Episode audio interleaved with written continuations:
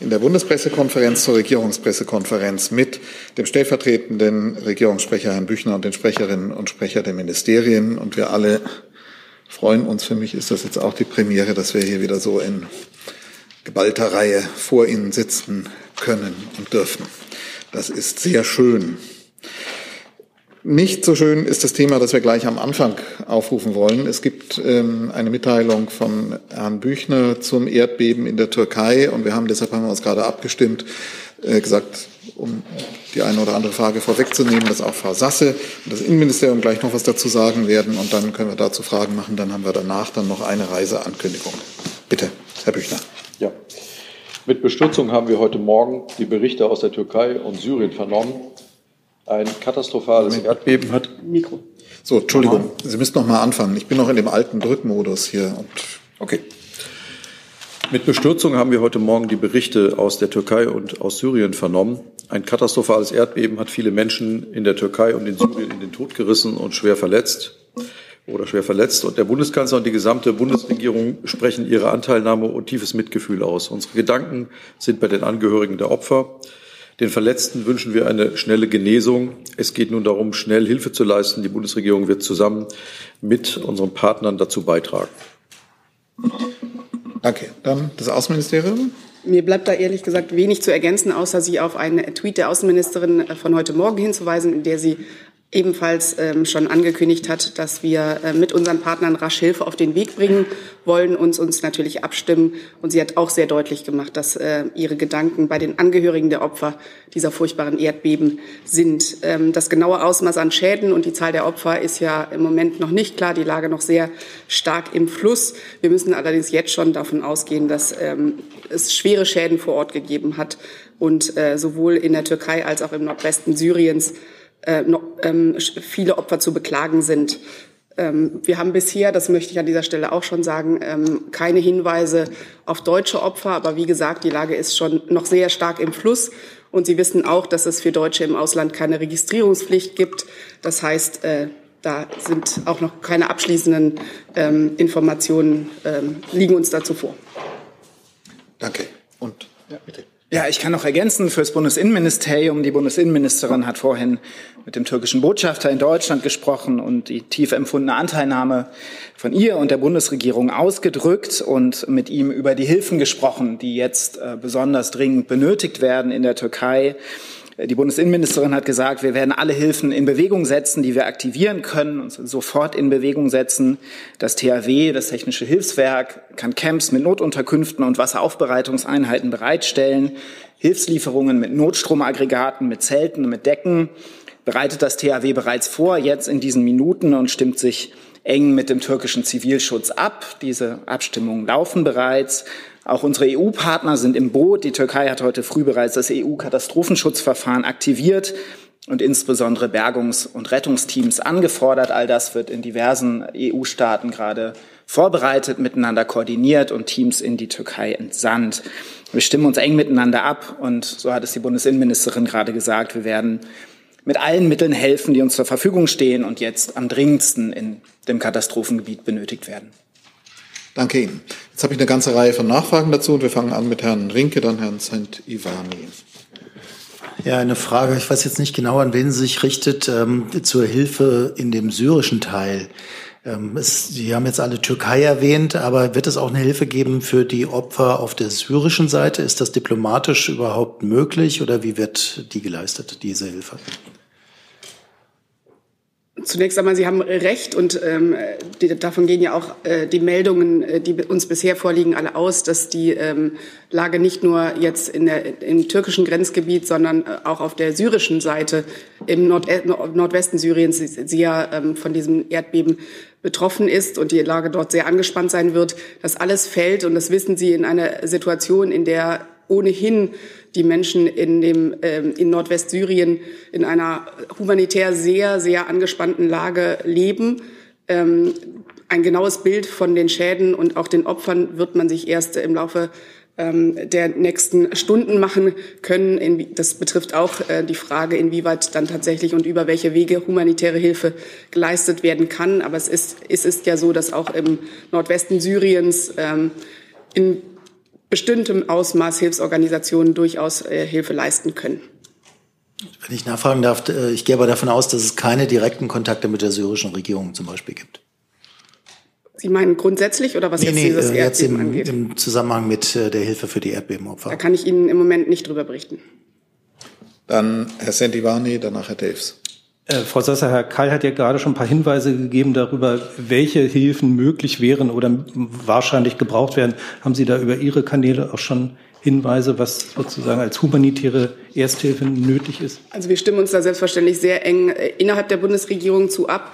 Ich muss Sie aber um Verständnis bitten, dass die Lage ja doch äh, sehr, sehr stark noch im Fluss ist. Wie ich gesagt habe, das betrifft natürlich dann auch die Frage, inwieweit und in welchem Umfang ähm, wir Hilfe leisten und was am äh, dringendsten vor Ort benötigt wird. Da werden die nächsten Stunden tatsächlich zeigen, ähm, was wir da tun können und auch sollten. Und wie gesagt, wir sind da in engem Austausch miteinander. Die allein die Opferzahlen steigen ja minütlich. Ähm, das heißt, man muss da auch die Hilfsleistung natürlich entsprechend anpassen. Gut. Herrn Davis hatte ich fälschlich als Handzeichen wahrgenommen. Dann äh, Herr Steiner und Herr Jung haben sich noch gemeldet. Ist das an jetzt? Oh, davor. Genau, jetzt. Vielen Dank. Ähm, ich würde gerne verstehen, ob die Bundeswehr dort möglicherweise auch einen Beitrag leisten könnte. Frau Ruzzi, beispielsweise, wenn jetzt viele Verletzte anfallen mit dem Medivac oder ähnlichen äh, Dingen, gibt es dazu bereits Gespräche? Vielen Dank. Moment. Jetzt. Vielen Dank. Ähm, Sie wissen, dass die Bundeswehr im Rahmen von Amtshilfe angefordert werden kann. Aber es ist genauso, wie Frau Sasse sagt. Es laufen derzeit die Ressortabstimmungen. Da sind wir mit dabei. Wenn wir in irgendeiner Art und Weise unterstützen können, dann können Sie davon ausgehen, dass wir das tun werden. Das heißt, bislang gab es noch keine entsprechenden Gespräche zwischen ähm, dem Verteidigungsministerium und der türkischen Seite. Es ist so, dass wir per Amtshilfe quasi eingefordert werden oder angefordert werden können, um das bessere Wort zu sagen. Ähm, die Gespräche laufen. Geben Sie uns ein bisschen Zeit. Würde ich doch einmal kurz auf die Frage von Herrn Rinke ähm, zur Hilfe für Syrien, ähm, für die Opfer in Syrien äh, zu sprechen kommen darf. Da kann ich Ihnen sagen, dass wir dort äh, schon mit internationalen Organisationen und äh, NGOs eng vernetzt sind, mit deren Unterstützung wir ähm, ohnehin ähm, humanitäre Hilfe in großem Umfang in der Region leisten. Wir sind dort äh, zweitgrößter Geber. Und mit Hilfe dieser Organisationen, mit denen wir ohnehin vernetzt sind, können wir natürlich jetzt auch dann in dieser Situation nach dem Erdbeben bedarfsgerechte Hilfe leisten. Dann hatte ich Herrn Jung notiert. Dann gibt's Herrn Jordans und Herr Steiner dann nochmal. So. Ja, Frau Sasser, wäre denn die Bundesregierung grundsätzlich bereit, auch der offiziellen syrischen Seite ähm, zur Seite zu stehen? Ich glaube, diese Frage stellt sich jetzt nicht. Es geht darum, Menschen in Not, ähm, die sich in, nach diesem Erdbeben vor Ort in, äh, in schrecklicher Lage befinden, zu helfen. Und diese Hilfe muss natürlich ähm, auf äh, allen möglichen Wegen die Menschen erreichen. Und, äh, und wie ich gerade schon geschildert habe, in Syrien geht es da unter anderem ähm, darum, dass wir die Kanäle nutzen, die wir ohnehin ähm, verwenden, um, um humanitäre Hilfe vor Ort zu leisten. Ja, aber wenn Sie halt sagen, auf allen möglichen Wegen, dann wäre ein möglicher Weg ja auch äh, mit, der, mit dem Assad-Regime zu sprechen. Und äh, dieses Erdbebengebiet ist ja auch äh, Kurdengebiet teilweise. Äh, die syrischen Kurden sind Alliierte der Bundesregierung. Hilft man denen? Also Sie wissen, wie es bei humanitären Fragen geht es darum, den Menschen zu helfen, Menschen in, in Not zu helfen. Es gibt eingespielte äh, Wege, die wir äh, nutzen, um humanitäre Hilfe äh, an den Mann und an die Frau in, in dieser Region zu bringen. Und äh, diese äh, eingespielten Kanäle nutzen wir jetzt erstmal. Hey Leute, politischer Journalismus muss nicht kommerziell oder öffentlich-rechtlich sein. Podcasts müssen nicht durch grässliche Werbung finanziert sein. Jung Naiv ist der beste Beweis dafür. Damit das so bleibt, unterstützt uns einfach finanziell. Danke vorab und jetzt geht's weiter. Herr Jordans. Herr Kall, ähm, nur zur Sicherheit habe ich Sie richtig verstanden, dass bisher noch nichts auf dem Weg ist äh, von deutsch, offizieller deutscher Seite, sondern erst ähm, Vorbereitungen getroffen werden. Und äh, gibt es außer dem THW irgendwelche deutschen Organisationen unter Ihrer Ägide oder von denen Sie wissen, die äh, schon solche Vorbereitungen treffen. Und Frau Ruzzi, ähm, mit wem laufen jetzt diese Gespräche, die Sie erwähnt haben? Sind das äh, regierungsinterne oder mit der, Bund, mit der äh, Regierung der Türkei? Es laufen Ressort ähm, gemeinsame Gespräche und der Bundeswehr liegt noch kein Amtshilfeantrag vor. Aber wie Frau Sasse gesagt hat, diese Gespräche laufen ja noch. Ja, ich kann das nochmal wiederholen, was die Bundesinnenministerin gesagt hat. Wir setzen alle Hilfen in Bewegung, die wir aktivieren können. Ähm, Hilfslieferungen, wie gesagt, werden aktuell gerade jetzt bereits vorbereitet mit Notstromaggregaten, mit Zelten und Decken. Das macht das THW, das stimmt das THW mit dem türkischen Zivilschutz bereits ab. Ähm, das ist das, was jetzt gerade läuft, was zusätzlich bereitgestellt werden kann, habe ich ja vorhin auch schon ähm, gesagt. Und weitere Hilfen prüfen wir natürlich nach dem, was uns die türkische Seite sagt, was am dringendsten benötigt wird. Und ähm, das ist jetzt erstmal das Gespräch, das die, äh, aus dem Gespräch, was die Innenministerin mit dem türkischen Botschafter vor einer Stunde geführt hat. Natürlich äh, stimmt sich das THW und stimmen sich andere ähm, auch mit anderen Hilfsorganisationen wie dem Roten Kreuz und vielen anderen ab, damit die Hilfe eben koordiniert erfolgt. Und innerhalb der EU gibt es dafür ja einen Mechanismus, den EU Rescue Mechanismus, das EU-Katastrophenschutzverfahren, damit alle Hilfen der EU-Staaten koordiniert erfolgen. Und vielleicht dazu ergänzend, damit Sie sehen, ähm, wie wir innerhalb der Bundesregierung die Stränge zusammenführen, äh, die Herr Kall und auch Herr Büchner ähm, und, und Frau Ruzzi gerade schon geschildert haben. Es gibt um 13 Uhr heute einen Krisenstab der Bundesregierung im Auswärtigen Amt. Äh, der wird tagen, um unter anderem zu Beiträge zu koordinieren der unterschiedlichen Ressorts um, und um auch ähm, natürlich alle Informationen zusammenzutragen, die uns allen zur Lage äh, dann vorliegen zu dem Zeitpunkt. Jetzt hatte ich Herrn Steiner noch mal notiert. Ja, äh, Frau Sasse, äh, nur für mein Verständnis, Sie sprachen eben von den Partnern, mit denen man in Syrien eh zusammenarbeitet. Äh, ich habe irgendwie nicht so ganz auf dem Schirm, wer das denn momentan eigentlich so ist. Können Sie das ein bisschen explizieren? Ja, ich kann Ihnen sagen, dass es unter anderem Malteser International ist, die als Organisation vor Ort in Nordwestsyrien humanitäre Hilfe leisten. Und ähm, unsere Hilfe für diese, die unter anderem diese Organisation leistet, werden wir um eine weitere Million beispielsweise aufstocken. Es sind aber, gibt aber noch weitere humanitäre Organisationen, internationale Organisationen, mit denen wir da engstens zusammenarbeiten. So, dann sind wir am Ende dieses Themas, wenn ich das richtig gesehen habe. Wir würden jetzt einen Meeting hier machen und von Herrn Dr. Escher eine Reiseankündigung des Ministeriums für Bildung Forschung hören. Danke, Herr Kai.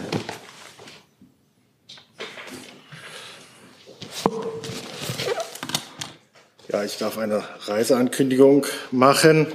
Die Bundesministerin für Bildung und Forschung ist heute in die Ukraine nach Kiew gereist und wird sich den Tag über dort aufhalten. Sie setzt mit der Reise ein Zeichen der Solidarität mit der Ukraine Ziel der Reise ist es, ein persönliches Bild der furchtbaren Auswirkungen des russischen Angriffskriegs zu machen, insbesondere auf dem Bildungs- und Forschungsbereich.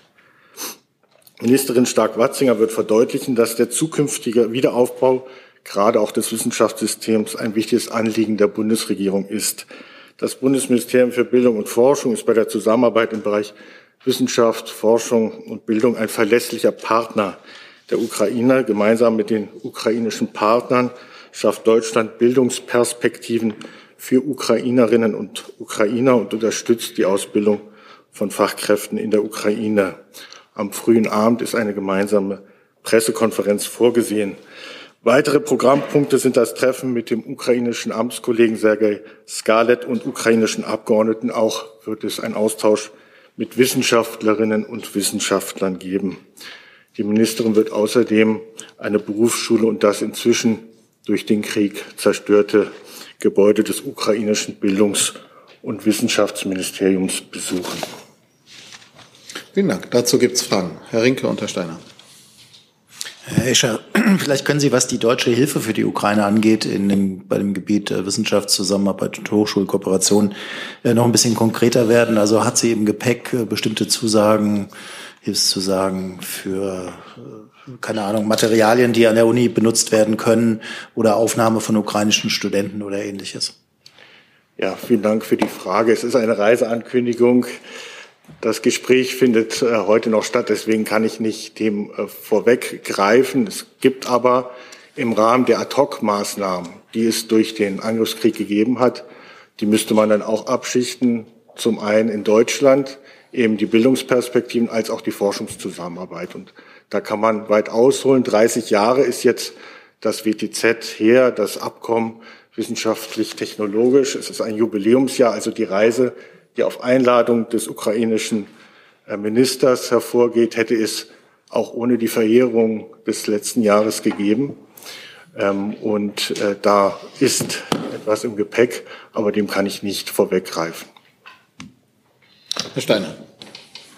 Ja, innerhalb des vergangenen Jahres gab es immer wieder als Thema die Frage des Aufenthaltes in Deutschland für ähm, Studenten respektive Doktoranden oder Forscher ähm, an ukrainischen Universitäten, die dann nach Deutschland geflüchtet sind. Ist dieses Thema inzwischen abschließend geklärt? Gibt es dort inzwischen Klarheit, wie damit verfahren werden soll? Oder ist das ein Thema, was auch die Ministerin bei ihrer Reise noch einmal besprechen muss? Dieses Thema ist auch bei der, bei der Reise äh, äh dabei. Man versucht, die Bildungsperspektiven auch gerade für diese Gruppe äh, aufrechtzuerhalten. Gut, dann sind wir auch mit diesem Thema am Ende und kommen ins weite Feld anderer Themen. Herr Scholker fängt an, dann Herr Rinke. Was durch. So, Dankeschön. Äh, ich habe eine Frage an das Wirtschaftsministerium. Es geht um den Flughafen Frankfurt-Hahn. Äh, da haben sich jetzt mehrere Interessenten gemeldet, unter anderem ein, äh, ein russischer Investor.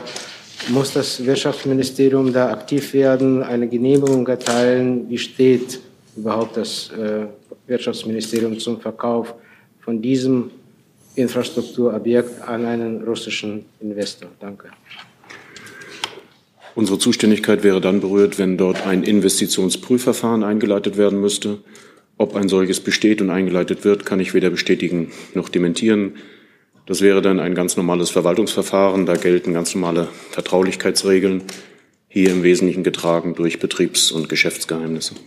Äh, gehört dann dieser Flughafen zu der kritischen Infrastruktur Deutschlands? Das ist eine komplizierte Einschätzung, die ich hier ad hoc nicht geben kann. Dazu eine Nachfrage, bitte. Mhm. Georg Link vom Südwestrundfunk. Der Insolvenzverwalter des Flughafens, Herr Plattner, hat aber selber erwähnt, dass, äh, dass das ähm, Bundeswirtschaftsministerium ein entsprechendes Prüfverfahren durchführen muss. Wie stehen Sie denn dazu? Sie sagen jetzt, das sei offen, Sie wüssten das nicht. Danke. Na, wenn ich bei einer Baubehörde einen Bauantrag stelle, dann erwarte ich ja auch nicht, dass die Baubehörde der Welt mitteilt, dass ich so einen solchen Antrag gestellt habe, sondern es gelten die normalen Vertraulichkeiten für Verwaltungsverfahren und das ist hier auch so. Die, wenn ein solches Investitionsprüfverfahren eingeleitet werden würde, dann wären nicht wir diejenigen, die das mitteilen müssten, sondern gegebenenfalls der Insolvenzverwalter selbst. Dazu Nachfragen von Herrn Steiner und von Herrn Rinke. Ja, wenn ich das richtig verstanden habe, ist es ja so, dass der russische Investor äh, nicht auf EU-Sanktionslisten steht, aber immerhin auf US-Sanktionslisten. Äh, gab es dort seitens der USA, wer auch immer es beantworten kann, irgendwelche Interventionen, nenne ich es jetzt mal? Das sind ja zwei verschiedene Rechtsgebiete. Einmal das Sanktionsrecht und einmal das Investitionsprüfrecht. Wir wären betroffen in diesem Falle, wenn ein solches Investitionsprüfverfahren eingeleitet worden wäre. Und dann werden natürlich alle zur Verfügung stehenden Informationen berücksichtigt. Es geht dort immer um die Gefährdung der öffentlichen Ordnung und Sicherheit. So steht es im Außenwirtschaftsgesetz. Und natürlich berücksichtigen wir dann auch Erkenntnisse, die vorliegen aus verschiedensten Quellen, um dort eine Entscheidung zu treffen. Aber wie gesagt, ich kann keineswegs bestätigen und auch nicht dementieren, dass ein solches Investitionsprüfverfahren gegenwärtig durchgeführt oder auch nur angestrebt wird. Gut, Herr Rinke hatte eine Nachfrage dazu. Ja, nur noch äh, mal ganz kurz, Herr Severin, äh, zu dem Thema kritische Infrastruktur. Und da wollte ich bitten, ob Sie vielleicht eine Antwort nachliefern könnten, weil das ist ja ein entscheidender Punkt, ob der Flughafen ähm, als kritische Infrastruktur angesehen wird oder nicht, weil sich danach ja auch die Verfahrenswege unterscheiden. Die Entscheidung darüber, ob ein Unternehmen zur kritischen Infrastruktur gehört, ist Ergebnis einer ziemlich komplizierten Prüfung, die Teil eines Investitionsprüfverfahrens wäre. Bei manchen liegt es auf der Hand, bei manchen nicht. Aber das von vornherein zu sagen, das ist ein, ähm, dieser Flughafen gehört dazu, ist mir ad hoc nicht möglich. Es gibt Listen, wo, in, wo kritische Infrastruktur eingetragen ist. Inwieweit ich Ihnen daraus Informationen mit beurteilen kann, das weiß ich nicht aus dem Kopf, da liefere ich was nach. Aber wenn ich nachfragen darf, ist auf diesen Listen, sind Flughäfen nicht als Ganze schon kritische Infrastruktur? Das ist ja eine etwas andere Debatte als in Hamburg, als es um eine Betreibergesellschaft ging an einem Hafen, also gar nicht um Grund und Boden. Aber hier wird ja auch Grund und Boden erworben oder zumindest dauerhaft gepachtet, wenn ich es richtig sehe. Ich kann hier ad hoc dazu keine Einschätzung abgeben. Genau, aber deswegen die Bitte, wenn Sie das vielleicht, wenn es möglich ist, nachliefern könnten. Ich will gerne dazu nachliefern, was dazu möglich ist, ja. Wie gesagt, ohne Präjudiz darauf, dass ein Investitionsprüfverfahren stattfindet. Das muss ich hier noch einmal sagen. Ich kann es weder dementieren noch bestätigen. Auch dann nicht, wenn ich eine solche Nachlieferung möglicherweise realisieren kann. Dann hängt nochmal. Nochmal eine Nachfrage dann gerne auch an Herrn Büchner als, als äh, Sekundanten quasi. Ähm, die Mitbieterin, es haben ja zwei jetzt geboten, äh, von dem Mainzer Immobilienmenschen äh, Richter, die hat gesagt, das sei ja wohl ein Witz, wenn mitten im Krieg, äh, im Ukraine-Krieg, ein, ein ehemaliger Militärflughafen der Amerikaner mitten in Europa, in Deutschland, in zentraler Lage als Flughafen verkauft wird an einen Russen. Wie bewerten Sie das? Ist das was wo Sie sagen, ja, kann passieren? Oder wie, wie, wie stehen Sie denn dazu? Danke. Also weder die Äußerung äh, von einer Mitbieterin äh, noch die Äußerung von einem Insolvenzverwalter kann ich an der Stelle hier kommentieren. Das ist einfach nicht ähm, unsere Aufgabe. Herr Scholper und Herr Steiner dann. Nur vom Verständnis her, Herr Severin, also wer genau leitet dieses Investitionsprüfverfahren ein und in welchen, was muss dafür passieren? Jetzt abgesehen von dem Flughafen Ja, also auf Grundlage des Außenwirtschaftsgesetzes und der Außenwirtschaftsverordnung gibt es Rechtspflichten, die zuerst den Erwerber treffen. Das heißt, der muss selber einschätzen, ob die Bedingungen dafür, dass ein solches Investitionsprüfverfahren eingeleitet wird, vorliegen. Da gibt es Meldeschwellen, da gibt es andere Bedingungen. Und wenn er selber oder seine Anwaltskanzlei einschätzt, dass ein solches Investitionsprüfverfahren durchgeführt werden sollte, dann stellt er einen Antrag und dann gibt es ein ganz normales Verwaltungsverfahren. Es, man kann aber auch von Amts wegen tätig werden. Wenn also unser Haus Informationen aus anderen Quellen darüber erhält, dass ein solcher Erwerb beabsichtigt ist, dann ist es auch möglich, und dass die Rechtspflichten des Erwerbers dort nicht erfüllt werden, dann ist es auch möglich, von Amts wegen tätig zu werden und gegebenenfalls ein solches Investitionsprüfverfahren einzuleiten. So, Herr Steiner nochmal bitte. Ja, vielleicht können ja Frau Lauer oder Herr Kall als äh, ebenfalls für dieses Gebiet mit zuständige Ministerien, entweder für die Verkehrsflughäfen oder eben für die kritische Infrastruktur, äh, uns an der Stelle weiterhelfen, ob das aus Ihrer Sicht sich dabei um kritische Infrastruktur handelt. Herr Kall, wollen Sie beginnen? Ich würde Frau Lauer den Vortrag lassen. Bitte. Vielen Dank, Herr Kall. Vielen Dank, Herr Steiner, für die Frage. Für das Bundesverkehrsministerium kann ich sagen, dass äh, der Bund quasi nicht mit dem Flughafen Hahn in Verbindung gebracht wird, weil er Verzeihung, in Eigentum der Länder äh, sich befindet. Und dann wären dafür zuständig die Landesflugbehörden, äh, sodass wir da eigentlich uns nicht weiter dazu äußern können. Und kritische Infrastruktur würde ich dann nochmal zuständigkeitshalber an Herrn Karl zurückgeben. Aber ich kann den Kolleginnen und Kollegen da nichts hinzufügen. Ähm, es ist keine abstrakte Beurteilung, die von hier aus getroffen wird. Wenn ich nachfragen darf, wenn in der CER-Richtlinie der EU sind Flughäfen grundsätzlich mit aufgeführt als kritische Infrastruktur. Die umzusetzen haben Sie ja jetzt vor mit dem äh, also mit dem Dachgesetz, dem Kritis-Dachgesetz. Äh, das heißt, können wir damit rechnen, dass im Laufe des Jahres klar ist, dass dieser Flughafen wie alle anderen Flughäfen auch mit unter kritische Infrastruktur fällt. Das Kritis-Dachgesetz wird gerade erarbeitet. Wie Sie wissen, mit den verschiedenen Sektoren der kritischen Infrastruktur finden gerade Gespräche statt. Die Eckpunkte dazu waren im Kabinett Ende letzten Jahres und äh, das ist das, was ich Ihnen dazu sagen kann. Und Herr Rinke und Herr Schulz. Da wir jetzt die Ministerien fast komplett haben, würde ich dann die Frage auch nochmal ans Auswärtige Amt stellen, denn ähm, die Außenministerin war ja auch beim Thema Hamburger Hafen sehr engagiert. Da gab es ja sogar eine Protokollnotiz danach. Das war auch eine Angelegenheit, die ein Bundesland betraf, ähm, also in dem Fall Hamburg. Ähm, hat die Außenministerin hier eine Meinung, was den Einstieg von russischen Investoren in den Flughafen Hahn angeht? Sie hat ganz sicher eine Meinung dazu, aber keine, über die ich Ihnen jetzt hier an dieser Stelle berichten äh, kann. Ähm, ich habe den Ausführungen der Kollegen hier heute nichts hinzuzufügen. Wir stimmen uns dazu natürlich auch äh, sehr eng innerhalb der Bundesregierung ab im Moment. So, dann hatte ich Herrn Drolper, glaube ich, nochmal. Ja, das Finanzministerium war noch nicht dran. Das war noch nicht dran, genau. Mich, mich würde interessieren, ob das Finanzministerium einen Überblick hat über äh, das Volumen der russischen Direktinvestitionen in Deutschland.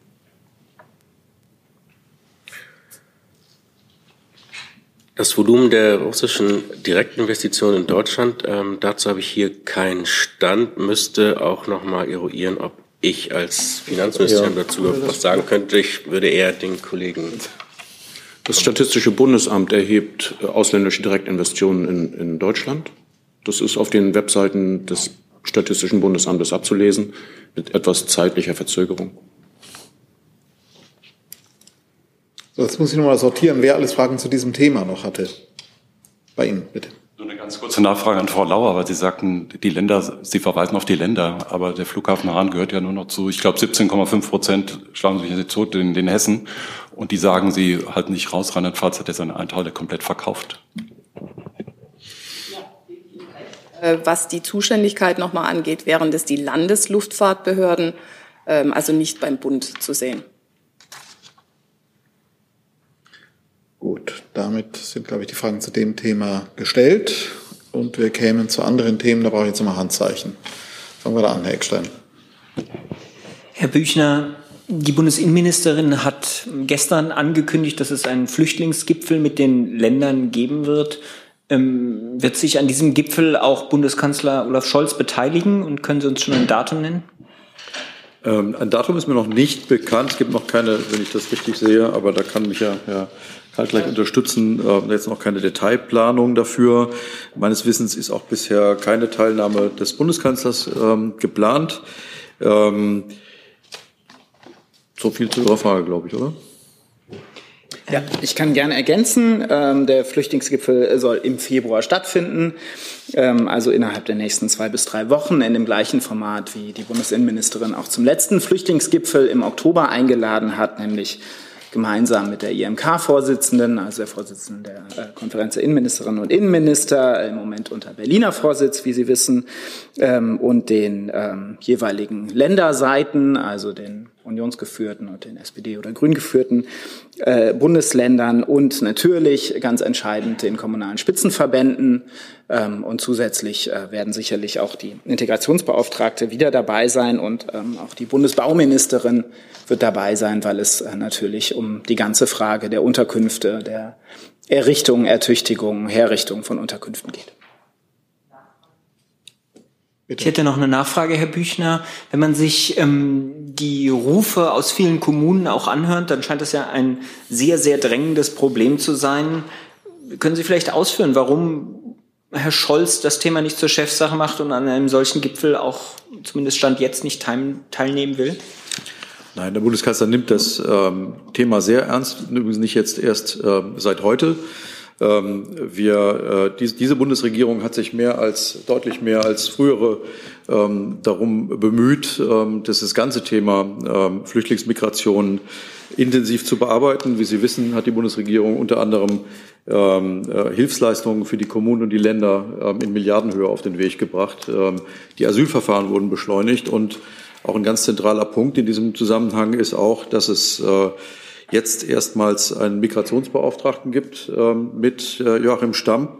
Das ist eine Priorität, eine ganz hohe Priorität der Bundesregierung, auch ähm, Abkommen mit den Herkunftsländern ähm, zu, ähm, zu finden. Und der Unterschied ist, dass eben anders als früher jetzt nicht nur geredet, sondern auch gehandelt wird von dieser Bundesregierung. Also Sie können davon ausgehen, dass die Bundesinnenministerin sich dazu laufend mit dem Bundeskanzler abstimmt. Und hier geht es ja um ganz konkrete, ganz praktisch operative Fragen, die zu klären sind und die wir auch seit Tag eins des Ukraine-Krieges gemeinsam mit den Ländern und gemeinsam mit den Kommunen klären. Das ist ein laufender Austausch und da geht es um sehr praktische, sehr konkrete Fragen. Dann gibt es dazu Nachfragen. Hierzu? Ist erledigt. Dann Herr Rinke. Ja, eine Frage nochmal an Herrn Kall zu diesen äh, Rückführungsabkommen, die dann verknüpft werden mit der legalen Einwanderung. Hat der Bundeskanzler ja gestern im Interview auch nochmal betont. Wer hier keinen Schutzstatus habe, solle dann zurückkehren in die Herkunftsländer. Dafür werden Verträge geschlossen. Können Sie uns mal einen Überblick geben über die Dimensionen, also was Ihnen da vorschwebt, mit viel, wie vielen Ländern und in was für einem Volumen dann solche Tauschverträge abgeschlossen werden sollen? Also, dass Leute ohne Schutzstatus zurückgenommen werden und dafür legale Einwanderung aus diesen Ländern ermöglicht wird. Ja. Also genau das ist der Kern, legale Wege zu ermöglichen, auch damit das Sterben auf dem Mittelmeer aufhört ähm, und damit Menschen, die eine gute Bleibeperspektive haben, beispielsweise Fachkräfte, Arbeitskräfte, Studierende, ähm, eben auch die Möglichkeit haben, äh, nach Deutschland zu kommen und gleichzeitig für diejenigen, die kein Bleiberecht haben, äh, Rückführungen zu erleichtern, zu beschleunigen. Und die scheitern bislang oft sehr, sehr oft daran, dass Herkunftsstaaten ihre Staatsangehörigen nicht zurücknehmen. Und ähm, genau darüber wird Herr Stamp verhandeln als Sonderbevollmächtigter für Migrationsabkommen. Das äh, lässt sich am Beginn solcher Verhandlungen jetzt noch nicht beziffern, mit wie vielen Staaten das sein wird. Ähm, da wird sicherlich beispielsweise um nordafrikanische Staaten geben, so wie andere EU-Staaten dort auch schon Abkommen haben. Gegebenenfalls, das hat die Bundesinnenministerin beim Innenrat vorletzte Woche in Stockholm gesagt, werden wir das auch gemeinsam machen, werden uns auch mit der Kommission austauschen. Sie wird diese Woche ihren spanischen Amtskollegen am Donnerstag hier in Berlin zu Besuch haben. Gerade Spanien hat viele Erfahrungen mit solchen Abkommen. Und am Freitag wird die EU-Innenkommissarin Eva Johansson hier in Berlin sein. Ähm, also da geht es auch um ein europäisches Vorgehen. Sie wissen, die EU-Kommission hat auch Vorschläge gemacht für, eine, für schnellere Rückführungen und das alles soll ineinander greifen und dafür sind solche Migrationsabkommen eben ein Schlüssel. Darf ich kurz nachfragen? Die ähm, italienische Ministerpräsidentin hat am Freitag, als sie hier war, Entschuldigung. Ihr Land sei offen dafür, ähm, in Nordafrika Konsulate zu eröffnen, damit äh, Asylanträge dann dort gestellt werden. Ist das ein Weg, den die Bundesinnenministerin auch gehen würde? Also Herr Stamp hat sich zu dieser Frage, wenn ich mich recht entsinne, in der Frankfurter Allgemeinen Sonntagszeitung ähm, geäußert und es gibt auch einen Satz dazu im Koalitionsvertrag, äh, dass so etwas geprüft werden kann, wenn es im Einklang mit der Genfer Flüchtlingskonvention und dem sonstigen internationalen Recht steht zu prüfen, ähm, Asylanträge auch bereits in Drittstaaten zu prüfen und ähm, Verfahren durchzuführen, aber eben unter der Prämisse, dass das im Einklang mit dem internationalen Recht steht. Dann kommt so etwas in Betracht für die Bundesregierung. Okay, nur um nochmal nachzufragen, also die äh, Innenministerin teilt die Meinung von Herrn Stamp. Muss ja nicht immer identisch sein. Die Bundesinnenministerin hat sich nach meiner Erinnerung dazu noch nicht geäußert, deswegen habe ich auf die Formulierung von Herrn Stamp hingewiesen. Ja, aber deswegen frage ich ja nach der Position der Innenministerin. Sie hat sich noch nicht dazu geäußert, aber hat sie eine Meinung dazu und was wäre die? Herr Rinke, ich habe jetzt auf den Koalitionsvertrag hingewiesen, ähm, wo es eine Formulierung gibt, hinter der selbstverständlich die gesamte Bundesregierung, also auch die Bundesinnenministerin steht, ähm, und ähm, habe auf die Formulierung von Herrn Stamp hingewiesen, und das ist das, was ich im Moment sagen kann. Dann Nachfrage von Herrn Jessen dazu. Ja, ähm, wenn Asylverfahren, danach sieht es ja aus, äh, möglicherweise nach Afrika verlegt werden. Da gab es Berichte zu lesen, sagten, ja, da würden dann eben Menschen, die aus dem Mittelmeer gerettet wurden, nach der Rettung, dann zurückgebracht nach Nordafrika, damit dann dort die Asylberechtigung geprüft wird. Ähm, ist das das Verfahren, was die äh, Bundesregierung für angemessen hält? Ähm, oder sagen Sie, nee, wenn Prüfung von Asylanträgen, dann bevor ein Kontinent oder ein ähm, Land verlassen wird? Also es gibt ja ganz klare rechtliche Regeln, ja, dass jeder Mensch den, äh, das Recht hat, einen Asylantrag zu stellen und dass der in der Regel hier gestellt wird. Ähm, für aus Seenot Gerettete gibt es die völkerrechtliche Regel, dass sie in den nächsten Hafen äh, gebracht werden äh, müssen und dort auch einlaufen dürfen. Und ähm, deswegen habe ich gesagt, wenn man darüber hinaus andere Möglichkeiten prüft, wie etwa Asylverfahren auch in einem Drittstaat durchzuführen und was Herr Stamp dazu in der FAS gesagt hat, äh, und das im Einklang mit dem internationalen Recht steht, dann ist das etwas, was möglicherweise geprüft werden kann, aber es ist sicherlich nicht die Regel und sicherlich nicht etwas, was jetzt aktuell geplant würde. Nachfrage, ähm, das, was Sie eben sagten und dann nochmal wiederholt äh, haben. In der Regel würden Asylanträge im potenziellen Aufnahmeland äh, gestellt und geprüft. Das ist weiterhin die Position der Innenministerin, dass die Regel sein wird, dass Asylanträge, die Deutschland betreffen, in Deutschland gestellt wird. Ist das die Regel? Natürlich ist das die Regel. Sie wissen doch, wie Asylverfahren hier durchgeführt werden und ähm, äh, wie die ablaufen. Und der Regelfall ist, dass sie in Deutschland geführt werden. Einer. Ja, äh, Herr Kalse, weil Sie es gerade erwähnt haben, vielleicht ist Frau Sasser da auch die richtige Ansprechpartnerin. Der Koalitionsvertrag äh, formuliert ja explizit, dass es geprüft werden soll. Nun ist diese Bundesregierung meines Wissens seit einem guten Jahr im Amte. Äh, das heißt, äh, mich würde natürlich interessieren, wie weit diese Prüfungen denn vorangeschritten sind, inwieweit es EMRK und äh, Genfer Flüchtlingskonvention äh, kompatibel möglich ist, in Drittstaaten Anerkennungsverfahren durchzuführen. Nochmals, Herr Steiner, der Sonderbevollmächtigte der Bundesregierung für Migrationsabkommen, Joachim Stamp, hat sich am Wochenende dazu geäußert. Auf die Äußerung möchte ich gern verweisen. Er ist seit dem 1. Februar jetzt im Amt. Und genau in dem Kontext, Sie müssen gar nicht so verzweifelt winken und gucken, genau in dem Kontext der Verhandlungen über Migrationsabkommen wird auch das geprüft und wird ein Thema sein. Dann, bevor Frau Sasse äh, vielleicht auch noch was zu ergänzen hat, nochmal der Punkt. Das ist seit über einem Jahr Gegenstand des Koalitionsvertrages. Jetzt kann ich ja grundsätzlich davon ausgehen, dass BMI oder AA oder wer auch immer dafür zuständig sein mag, diese Prüfung möglicherweise bereits vorgenommen hat, inwieweit das möglich ist. Gibt es bereits ein Prüfungsergebnis? Wurde mit dieser Prüfung überhaupt bereits begonnen?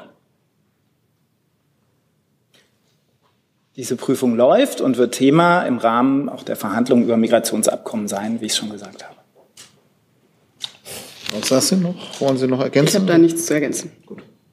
Dann Herr Jessen noch mal zu diesem Thema. Ja, ähm, wenn Asylverfahren in Drittländern ähm, eingeleitet oder geprüft würden, müsste es sich dabei dann um sichere Drittländer handeln äh, oder könnte das auch in Drittländer in Drittländern stattfinden, die in äh, Konfliktsituationen eingebunden sind oder in Kriegssituationen?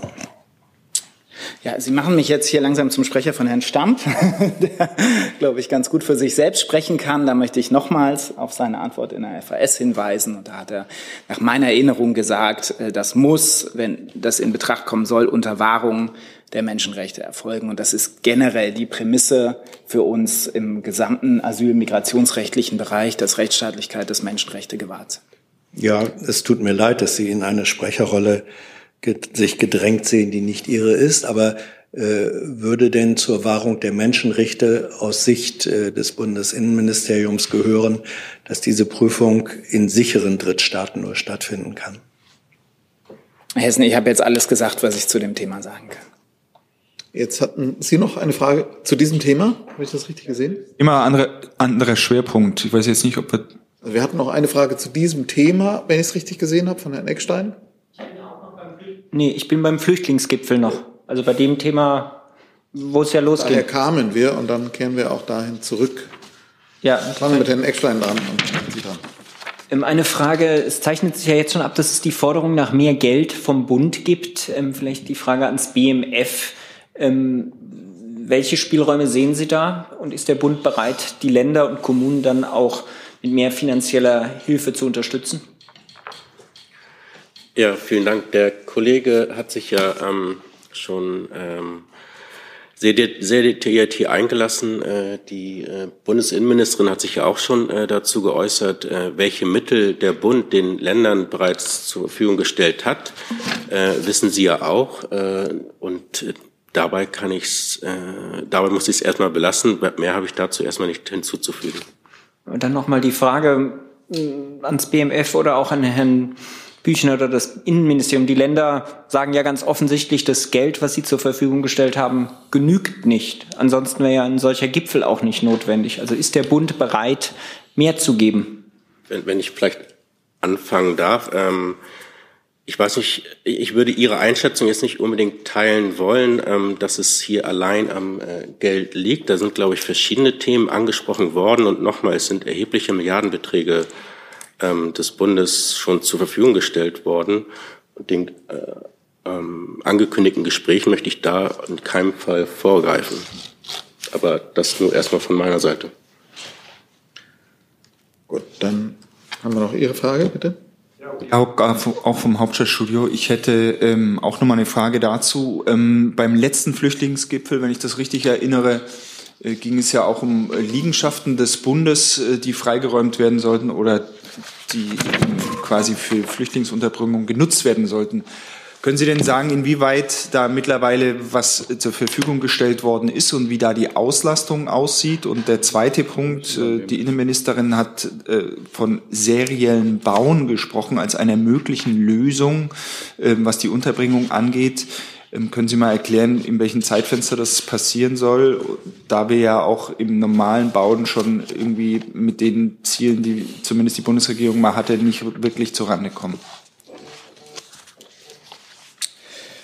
Ja, ich, also zum Bauen müsste ich an meine Kollegin äh, Josephine Steffen abgeben vom Bauministerium. Ähm, das ist sicherlich auch die Idee, die Bundesbauministerin auch zu dem Flüchtlingsgipfel einzuladen, um auch über solche Möglichkeiten zu sprechen. Mal alles, äh, was ich dazu sagen kann. Ähm, Sie haben völlig recht. Beim letzten Flüchtlingsgipfel war ein wesentlicher Schwerpunkt ähm, auch die Bereitstellung von Bundesimmobilien, was über die BIMA erfolgt. Also, ich weiß nicht, ob dazu auch das BMF, äh, zu dem die BIMA gehört, gegebenenfalls noch was sagen könnte. Es der Bund hat den Ländern etwa 68.000 Unterbringungsplätze ähm, zur Verfügung gestellt, mietfrei selbstverständlich in, in Bundesimmobilien.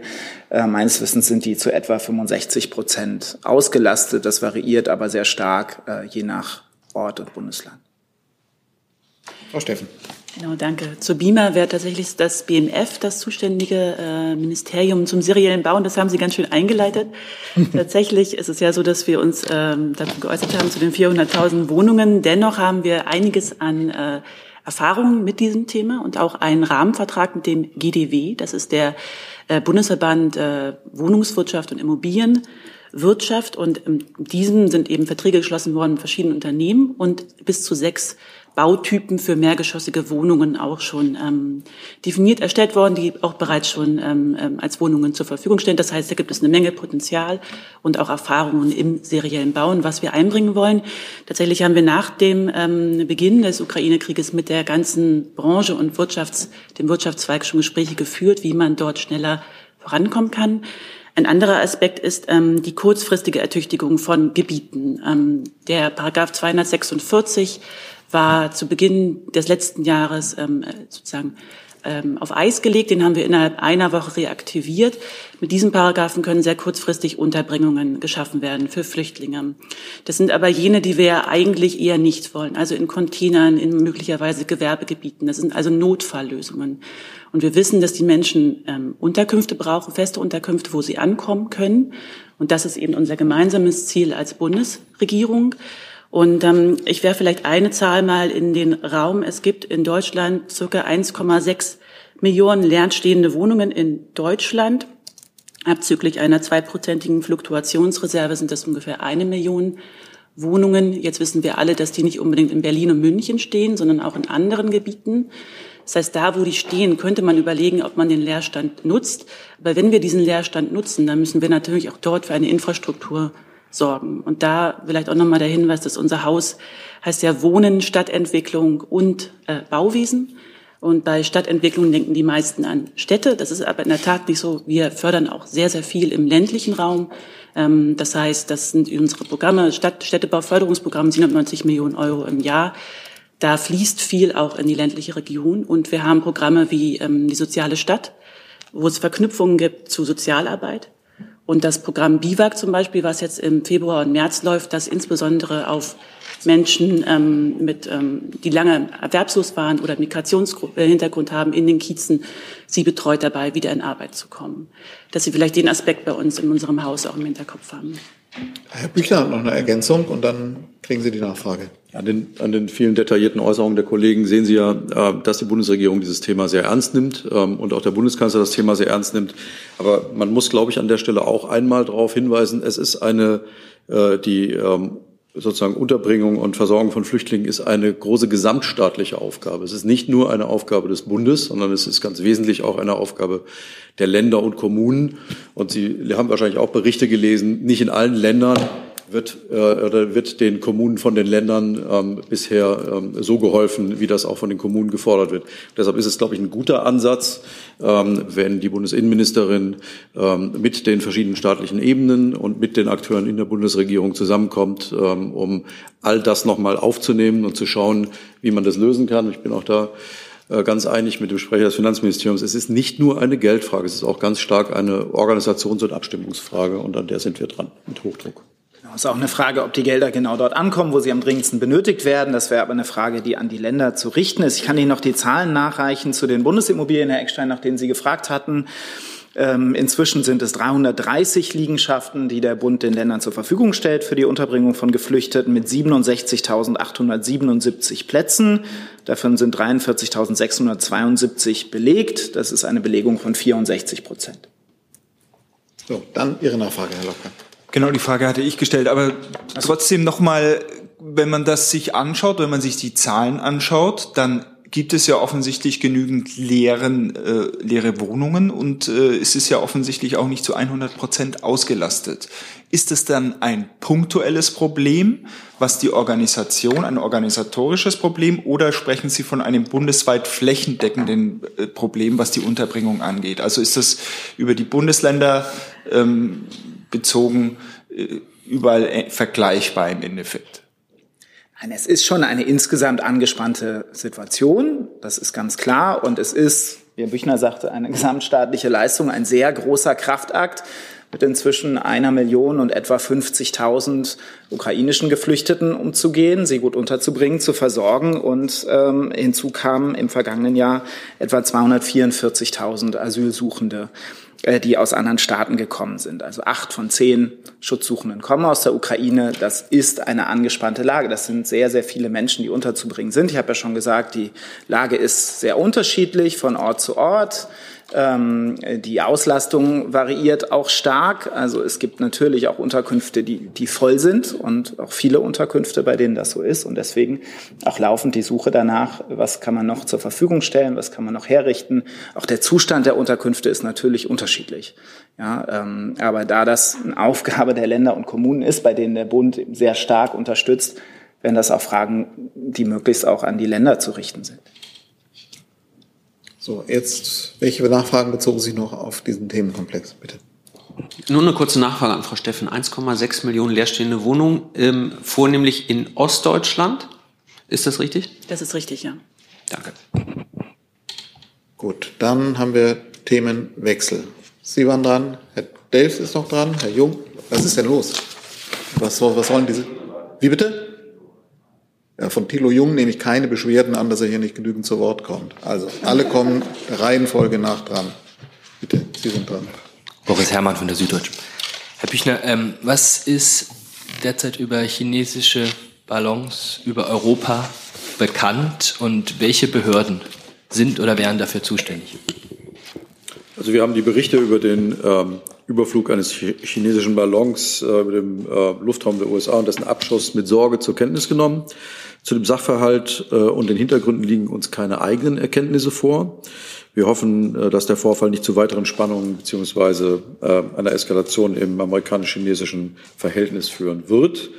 Ähm, zuständig als Behörden sind ähm, äh, sozusagen je nach je nach Fall, ähm, ähm, wenn das bis zu, wie ich gelernt habe, einer ähm, Flughöhe von 11.000 Metern passiert, äh, das BMDV. Ähm, der Ballon jedenfalls der, von dem wir hier reden, der flog ja auf 17.000 Meter Höhe, dann ist nicht mehr das BMDV zuständig, sondern das BMI ähm, und im Zweifel das BMVG. So, dann fangen wir mal an. Wer beginnt? Ich kann gerne mal beginnen für, die, für den Anteil BMVG. Vielleicht, wenn ich das darf, noch mal kurz einordnen dass die Lagefeststellung und Sicherheit im deutschen Luftraum eine ressortgemeinsame Aufgabe ist, so wie Herr Büchner das gesagt hat. Sie wird im Nationalen Lage- und Führungszentrum für Sicherheit im Luftraum überwacht. Und dort sind eben diese Kompetenzen ähm, in dem Dreiklang, den Herr Büchner gerade erwähnt hat, gebündelt. Flugsicherung beim BMDV, Gefahrenabwehr beim BMI. Und jetzt kommen wir zu meinem Haus für den militärischen Anteil.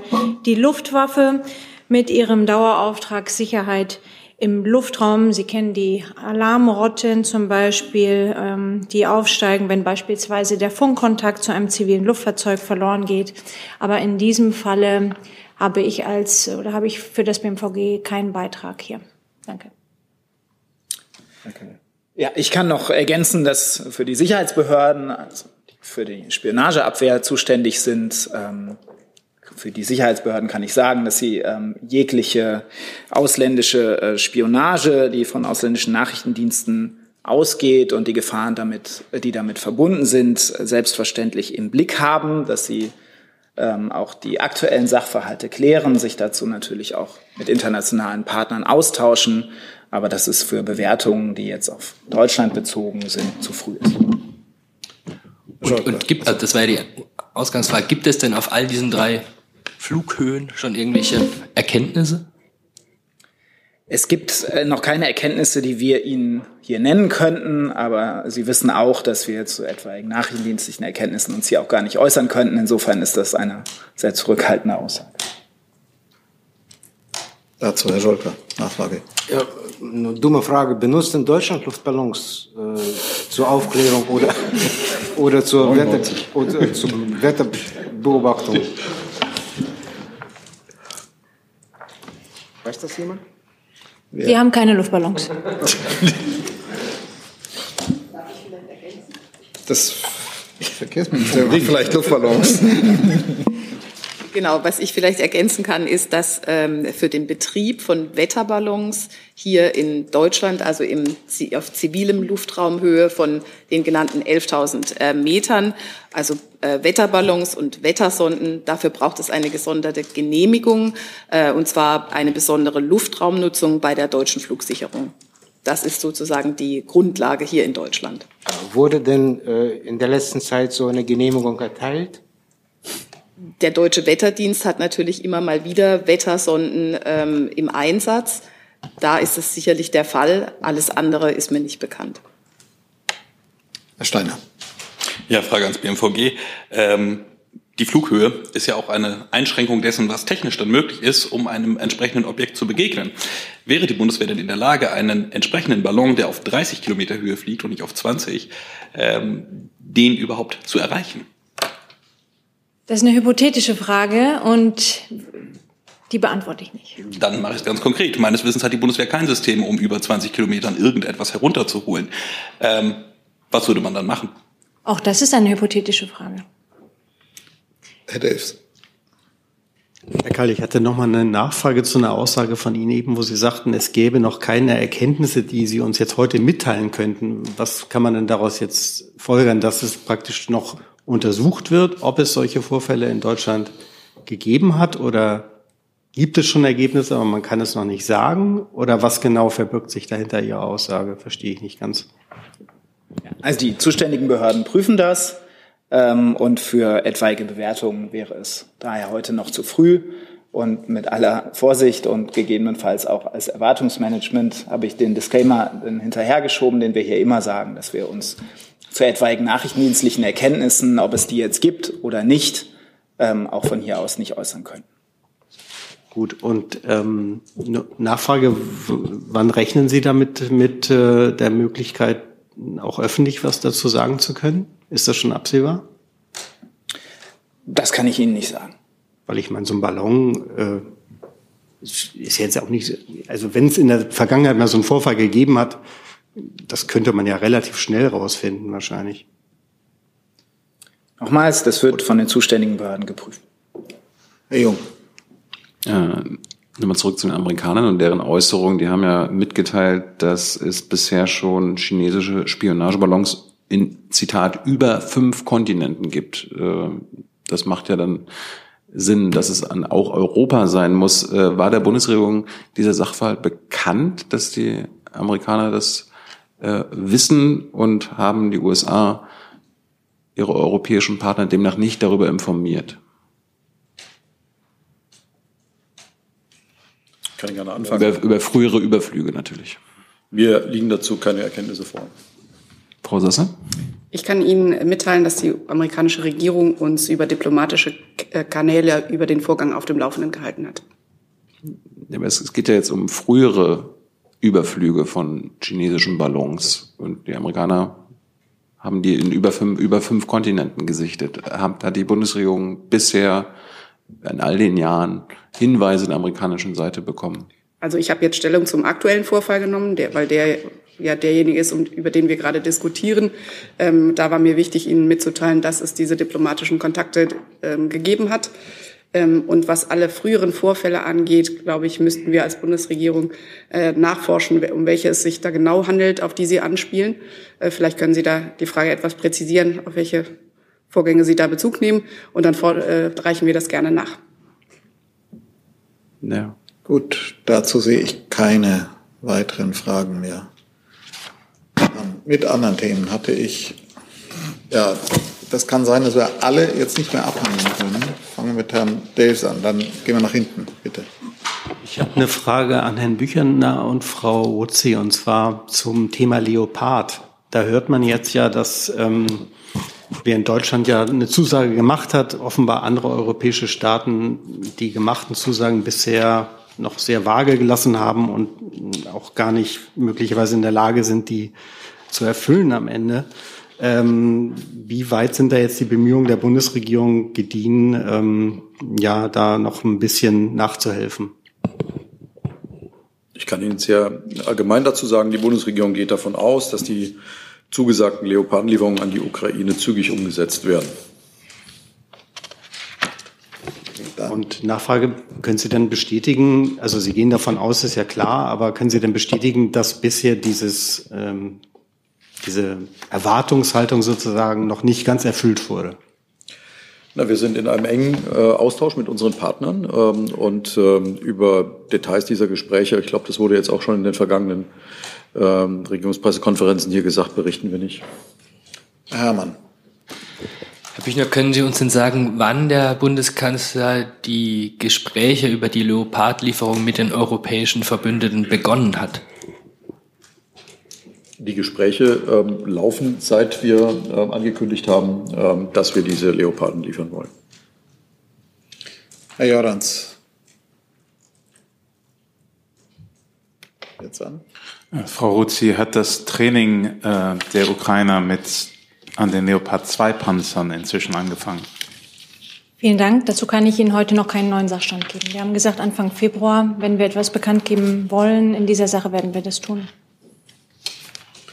Herr Rinke, dann noch zu diesem Thema, Herr Steiner. Dann ja, eine Frage an Herrn Büchner. Äh, wenn diese Bataillonsstärke nicht zusammenkommt bei den äh, Panzern, hätte ich ganz gerne gewusst, ob äh, Deutschland und in dem Fall die Bundeswehr die Leoparden auch äh, trotzdem an die Ukraine liefert. Also die 14 Stück, auch wenn man nicht auf die Bataillonsstärke kommt.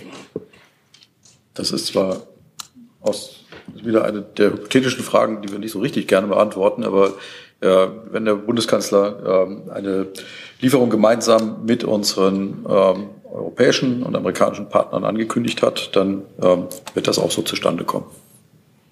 Auch also, der deutsche Anteil. Mit Deutschland aber unabhängig davon, wie groß die Gesamtzahl mit den Partnern dann sein wird. Also ich, ich möchte jetzt einfach ich, äh, hier nicht spekulieren, ob das ähm, klappt oder nicht klappt. Ähm, wir gehen davon aus, ähm, äh, dass wir das in Abstimmung mit unseren europäischen Partnern hinkriegen. Ähm, aber die Zusage der Bundesregierung steht. Herr Steiner dazu. Herr Büchner, nur um einem eventuellen Missverständnis vorzubeugen. Ich habe Sie gerade so verstanden, dass der Kanzler erst mit den anderen möglichen Lieferstaaten gesprochen hat, nachdem die eigene Entscheidung bekannt gegeben worden sei. Äh, ich hoffe, ich habe das, das gerade hab missverstanden. Das habe ich so nicht gesagt. Ähm, ich habe gesagt, dass wir natürlich seither auch noch mal intensiv darüber reden, wie exakt sozusagen aus welchen Staaten welche Kontingente kommen sollen. Natürlich gab es vorher eine, immer eine intensive Abstimmung darüber, und zwar gilt das ja nicht nur für die Panzer, sondern auch für die ganzen vorher gelieferten Waffensysteme, ähm, wie und in welcher sozusagen Konstellation von Ländern ähm, wir diese Dinge liefern. Nur um nochmal sicher zu gehen, die Frage des Kollegen war, wenn ich das richtig verstanden habe, ja, ab wann über welche Lieferungen gesprochen wurde. Also seit wann redet man im Verbündetenkreis? Kann Ihnen da kein, kann ich Ihnen jetzt nicht Datum und Uhrzeit nennen. Grob? Nein. So, wir sind jetzt am Ende der regulären Zeit. Ich verlängere das gern noch ein bisschen, aber ich weiß nicht, ob alle Fragen jetzt drankommen. Es kommt auch immer darauf an, wie viele Nachfragen dann gestellt werden. Bitte. Holger Schmidt-Denker. Eine, so. eine Frage ans Gesundheitsministerium und eine ans Finanzministerium, wenn möglich. Ähm, der Minister hat sich ja kürzlich auf Twitter geäußert zu Alkoholverkauf, ähm, Platzierung von Alkohol an den Supermarktkassen. Zitat, über diese Art Regale an der Supermarktkasse muss gesprochen werden. Hier werden Menschen mit Alkoholkrankheit gezielt gefährdet. Das ist eine unethische Form der Werbung.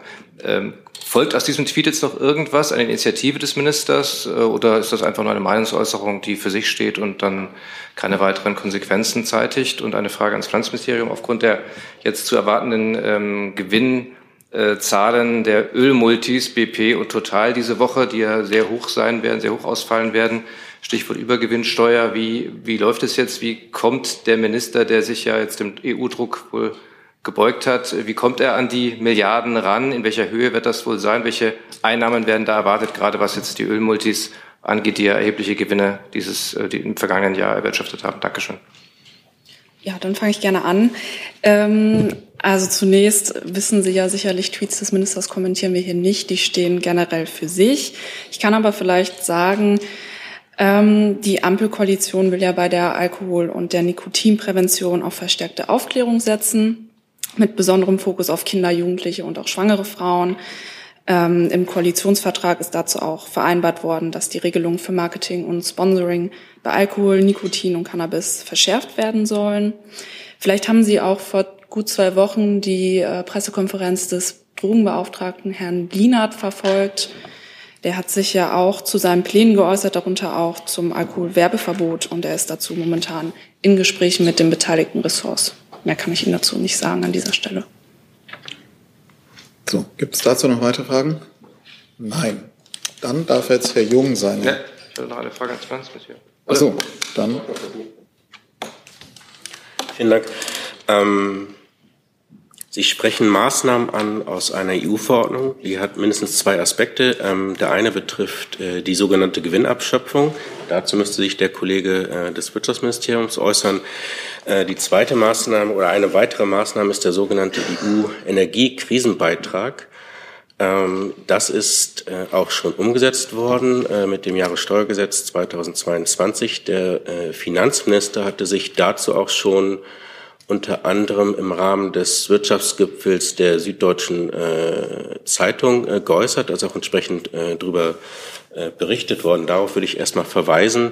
Äh, zu den Einnahmen äh, kann ich jetzt keine konkreten oder dem, dem Aufkommen oder mutmaßlichen Aufkommen äh, daraus kann ich jetzt hier noch keine ähm, äh, Aussagen treffen. Ähm, es war von einem äh, niedrigen einstelligen äh, Milliardenbetrag ausgegangen worden als Einnahme? Aus diesem EU-Energiekrisenbeitrag, ähm, wie er äh, vorgegeben wurde von der EU-Verordnung. Genau. Zur Gewinnabschöpfung müsste ich an den Kollegen verweisen. Können Sie da noch? So. Ja, also Teil der Gas- und Strompreisbremse ist ja auch der Abschöpfungsmechanismus, der aber den Strom betrifft und nicht das, was Sie jetzt ansprachen, die Ölförderung. Ja. Ich kann es schnell machen. Jetzt war nochmal Bezug auf die Kampfpanzer. Äh, Herr Büchner, eine Lernfrage, gegebenenfalls Frau Sasse. Von wem hat die Bundesregierung denn bisher feste Zusagen beziehungsweise schriftliche Erklärungen über eine konkrete Beteiligung an den, Kampf, an den Kampfpanzerlieferungen an die Ukraine? Von meiner Seite kann ich sagen, dass wir von meiner Seite kann ich sagen, dass wir das nicht im, im Detail hier erörtern. Wir arbeiten an einer Gesamtlösung, so wie angekündigt, ähm, und sind zuversichtlich, dass das auch gut zustande kommen wird. Können Sie sagen, ob Sie von irgendjemandem feste Zusagen oder schriftliche Einlassungen haben? Ich äußere mich dazu nicht. Hi, hier ist Tyler. Ich filme das Ganze. Hier ist Thilo. Ich äh, stelle dir die Fragen. Hier ist Hans, ich achte aufs Protokoll und stelle fest, wir sind unter drei. Heimliche Info nur für euch. Gar nicht so heimlich, kann man in den Infos lesen, wie man uns unterstützen kann. Nämlich per PayPal oder Überweisung. Weiter geht's. Herr Scholker? Ganz kurz, die Zahl der Leopard 1 Panzer, ist die schon bekannt, die geliefert werden? Mir nicht. Okay. Themenwechsel, bitte. Karl Rinaldi, Politico. Auch eine Lernfrage gibt es von Seiten der Bundesregierung oder des Innenministeriums Regeln bzw. Standards zur Vereinbarkeit von Wahlkampfveranstaltungen und den Verpflichtungen eines Ministeramts. Danke. Mikrofon müsste an sein. Ja. Also, ich kann Ihnen sagen, wie die Bundesinnenministerin sich selber dazu geäußert hat. Das haben Sie ja alle gesehen. Ähm, es ist eine demokratische Selbstverständlichkeit, dass man auch aus Ämtern heraus für demokratische Wahlen kandidiert, so wie das auch alle Ministerpräsidentinnen und Ministerpräsidenten zum Beispiel in dieser Woche auch in Berlin und in anderen Ländern tun und wie das auch in der Bundesregierung, dass beispielsweise amtierende Bundeskanzlerinnen für Bundestagswahlen kandidiert haben und viele andere auch. Insofern ist es eine demokratische Selbstverständlichkeit. Das heißt, es gibt keine Standards oder Regeln. Es ist eine demokratische Selbstverständlichkeit, die ähm, steht jetzt meines Wissens nicht im Grundgesetz, wird aber so gelebt. Ja, es gibt die ganz, es gibt, ansonsten gibt es die ganz üblichen äh, Regeln, die Sie alle kennen, äh, dass natürlich ähm, Regierungsressourcen nicht für Parteigeschäfte eingesetzt werden. Es ist aber Standard, der überall, auch außerhalb von Wahlkämpfen gilt. Herr Kall, ganz kurz. Ähm, Frau Faeser gab ja bekannt, dass sie ihren Twitter-Account künftig nicht mehr durch das Ministerium betreuen lassen würde. Im CI oder im CD der Bundesregierung, respektive des BMI in dem Fall, äh, wurde diese Kachel dort gestaltet. Da würde mich dann doch mal interessieren, ob diese Kachel noch vom Bundesinnenministerium für diesen Twitter-Account, der ab dann nicht mehr oder vorher schon nicht mehr in der Funktion genutzt wurde oder nicht mehr vom BMI betreut wurde, gestaltet wurde. Herr Steiner, der Account ist ja sozusagen genau mit diesem Tweet übergeben worden. Äh, nähere Details dazu kann ich Ihnen nicht sagen. Er ist sozusagen vom Social Media Team des BMI übergeben worden an das Social Media Team, was es dann in der SPD gibt, was es äh, für die Spitzenkandidatin in Hessen macht. Vielleicht wollen Sie die Frage nochmal an die hessische SPD richten, aber das ist das, was ich Ihnen dazu sagen kann. Das heißt, ob das vom BMI gestaltet wurde, können Sie mir nicht sagen. Diese Karre wie gesagt, der Account ist mit diesem Tweet übergeben worden, gerade um darüber Transparenz herzustellen. Insofern vermute ich mal, dass es in Abstimmung der beiden Social, Team, Social Media Teams erfolgt. Herr Jessen. Eine Frage ans Verkehrsministerium. Wird der Bundesverkehrsminister versuchen, die Zustimmung Deutschlands zur von der EU-Kommission vorgelegten äh, Euronorm 7 zu verhindern? Vielen Dank für die Frage. Ich kann Ihnen vielleicht mit einem Zitat des Ministers antworten. Ähm, für den Minister ist klar, dass die Regulierung ähm, Mobilität fördern muss. Sie soll sie nicht verhindern. Er sagt, die systematische Verknappung durch Regulierung gefährdet nicht nur den weiteren Hochlauf der E-Mobilität, sondern zunehmend auch unzählige Arbeitsplätze. Wenn die Fahrzeuge immer teurer werden, ohne dass damit mehr Umweltschutz verbunden ist, wird Mobilität zum Luxusgut. Wir brauchen in der Fläche Teilhabe durch individuelle Mobilität auch in Zukunft. Die Zulassungszahlen steigen. Damit geben die Bürgerinnen und Bürger der Politik einen klaren Auftrag, nämlich für bezahlbare Mobilität zu sorgen und die Infrastruktur zeitgemäß auszubauen. Wenn die Automobilindustrie jetzt darauf hinweist, dass die Regulierung Fahrzeuge unnötig verteuert und die Beschleunigung der E-Mobilität behindert, nimmt es der Minister sehr ernst. Er sagt, die EU-Kommission kann nicht einerseits hohe Klimaschutzziele einfordern und andererseits deren Einreichung durch Regulierung verhindern. Ja, danke äh, dafür. Das Zitat war mir bekannt. Eben deswegen frage ich ja, wird er auf dieser Grundlage versuchen, eine Zustimmung Deutschlands, die ja nötig wäre, damit die, äh, damit Euro 7 durchgesetzt wird, wird er versuchen, das eine Zustimmung Deutschlands zu verhindern? Der Minister wird sich dafür einsetzen, dass eine Regulierung dafür da ist, dass sie eben Mobilität fördert und nicht einschränkt. Gut. Ich sehe jetzt keine weiteren Fragen mehr. Dann sind wir am Ende dieser Regierungspressekonferenz und dann bedanke ich mich für Ihren Besuch. Bis bald. Thank you.